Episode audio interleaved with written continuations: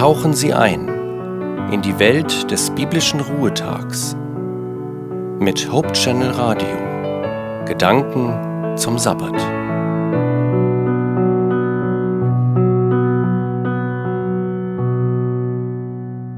Zur Einstimmung auf den Sabbat möchte ich Ihnen einen Bibeltext vorlesen.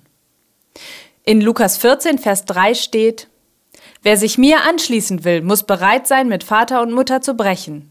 Ebenso mit Frau und Kindern, mit Brüdern und Schwestern, er muss bereit sein, sogar das eigene Leben aufzugeben. Sonst kann er nicht mein Jünger sein. Wer nicht sein Kreuz trägt und mir auf meinem Weg folgt, kann nicht mein Jünger sein. Ich soll mein eigenes Leben aufgeben, um Jesus nachzufolgen? Ich soll mich mit meinen Eltern streiten? Wie ist denn das genau gemeint? Steht nicht in der Bibel, dass ich Vater und Mutter ehren soll? Ich soll mich von meiner Familie, von Brüdern, Schwestern, Ehepartnern und Kindern trennen. Aber irgendetwas scheine ich da wirklich nicht richtig verstanden zu haben, oder? Schließlich steht doch in der Bibel, dass kein Gebot größer sei als die Liebe. Die Liebe zu Gott und die Liebe zu meinem Nächsten. Was gilt denn nun hier? Das widerspricht sich doch. Auf den ersten Blick widerspricht sich das tatsächlich. Kein Gebot ist größer als die Liebe. Die Liebe zu Gott und die Liebe zu meinem Nächsten.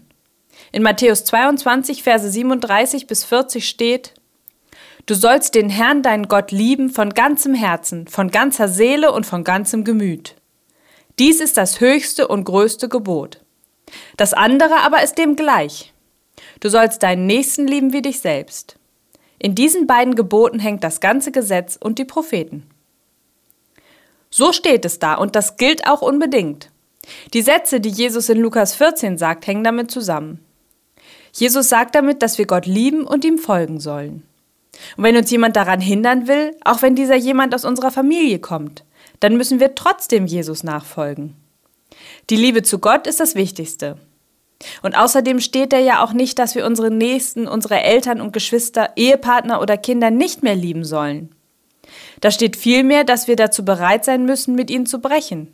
Nicht, weil das gut und richtig ist, sondern weil Jesu Nachfolge das Allerwichtigste für uns ist. Und wenn uns unsere Familie dabei im Weg steht, wenn wir uns zwischen Gott und unserer Familie entscheiden müssen, dann müssen wir uns für Gott entscheiden. Natürlich ist es einfacher gesagt als getan. Schließlich lieben wir unsere Familie. Ich hoffe und wünsche Ihnen, dass Sie niemals vor diese Wahl gestellt werden. Und ich wünsche Ihnen einen gesegneten Sabbat.